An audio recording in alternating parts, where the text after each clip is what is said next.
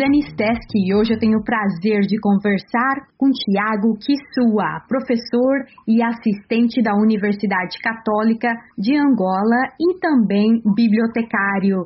Tiago, seja bem-vindo. Muito obrigado, muito obrigado. Fico muito feliz de tê-lo de volta aqui hoje para falar sobre a juventude e a carreira acadêmica. E Tiago, eu queria saber por que esse assunto é tão importante para você. Esse assunto é, é tão importante para mim porque a carreira acadêmica é uma carreira que, de facto, de extrema importância, sobretudo a nível superior, do ponto de vista daquilo que é a formação, a preparação do capital humano a nível superior e agrego a componente juventude porque vejo que a juventude, em parte, tende a seguir esta carreira, mas rapidamente desiste de seguir esta a carreira académica. E tendo em conta a importância da carreira académica, que joga um papel preponderante na formação do, do homem, e não só estes é que vão depois contribuir para o desenvolvimento da sociedade, julgo que é de extrema importância falar deste tema e, e despertar também a, a, necessidade de refletirmos um pouco à luz da nossa realidade, uh, a fim de que os jovens possam seguir uma carreira académica com prestígio e com dignidade. Tiago, eu gostaria que você me explicasse um pouquinho mais sobre esses fatores que fazem com que os jovens abandonem a carreira acadêmica. Bem, para a realidade angolana, vê-se que após o fim da licenciatura, muita juventude eh, aderem ao ao, ao, ensino superior ou começam de facto a uma carreira no ensino superior como professores assistentes e às vezes uns começam já como monitores e depois assistentes, assistentes estagiário, assistente estagiário e depois assistente, mas rapidamente estes uh, param. Param porque percebe-se que na verdade a real intenção não é seguir uma carreira académica, em princípio até pode ser, seguir, a intenção é seguir uma carreira académica, mas os impasses, as dificuldades que são impostas por razões uh, da conjuntura faz com que rapidamente estes, estes jovens, tais como eu, né, eh, acabam por desistir de, de, de, desta carreira.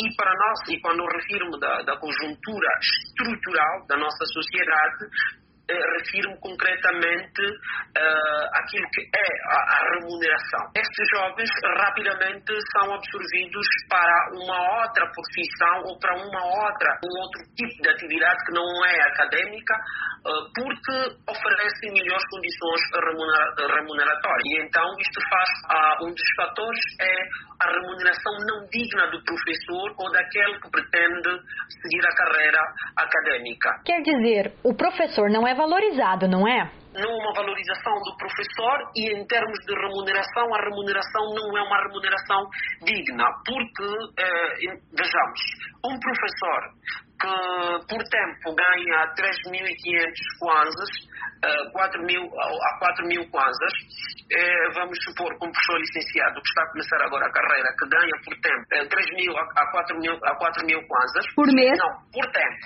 Imaginemos que ele por mês tem 16, 16 tempos, estamos a dizer que são 16 vezes 3.500 kwanzas. Estamos a falar de uma, de uma capital, eh, de uma sociedade que as coisas são muito caras. Então imaginemos para, para um chefe de família só que existem outras profissões que oferecem melhores condições remuneratórias. Como quais? Para o funcionalismo público, concretamente no Ministério das Finanças. Nós já tivemos casos de que o Centro de Investigação uh, Científica, ou seja, o Ministério da, da, das Finanças absorveu muitos quadros do Centro de Investigação Científica da, da Universidade Católica de Angola e de outros centros também. O Tabanco oferece melhores condições eh, e outras organizações. Professores universitários em Angola tem professores que estão sem salários desde novembro e dezembro.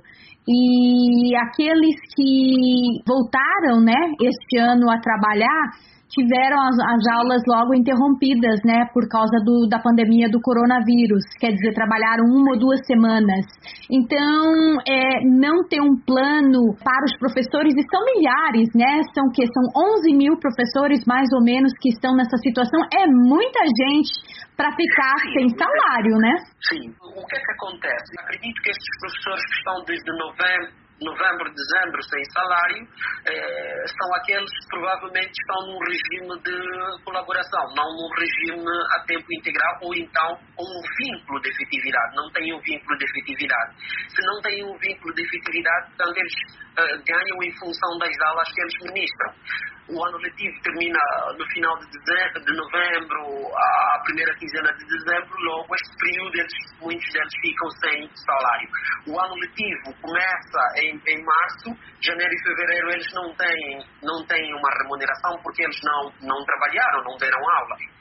E então, só a partir de março é que eles começam a ganhar o salário, porque em março começam as aulas. Infelizmente, a partir de 24 de março, as aulas praticamente foram suspensas por força da Covid-19, mas uh, a nível das instituições de ensino superior, sobretudo as privadas, uh, defendia-se que os estudantes tinham que pagar uh, uma percentagem da propina de modo que as universidades pudessem pagar salários. Mas isso uh, criou, de facto, uma confusão. Os estudantes, uns pagavam, outros entendiam que tinham que pagar só quando retornasse, e depois, por força do, do decreto, suspendeu-se as aulas por completo, mesmo as atividades por via online. Então, estes professores ficaram, de facto, sem, ou estão até agora, sem sem uma remuneração, que a situação se torna cada vez mais complicada.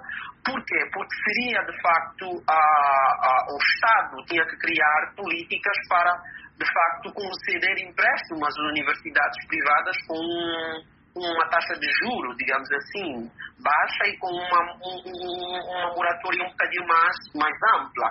O que isto não acontece. Por exemplo, a Universidade Católica de Angola conseguiu pagar salário aos professores é, até e aos funcionários administrativos até ju, ju, julho. Mas depois disse que não, estamos, não está em condições de continuar a pagar salários porque a sua principal fonte de receita é a propina dos estudantes. Houve, de facto, uma suspensão dos contratos. Por esta razão é que muitos professores estão sem receber salários. Dessa maneira, não vale a pena ser professor. É muito difícil ser professor. Tá? Vale a pena para os professores de funcionalismo público, da função pública, mas no setor privado é muito difícil. Que são a minoria, não é? São a minoria, porque há mais instituições privadas do que a pública. Tiago, e você? Vai largar a carreira de acadêmico ou não?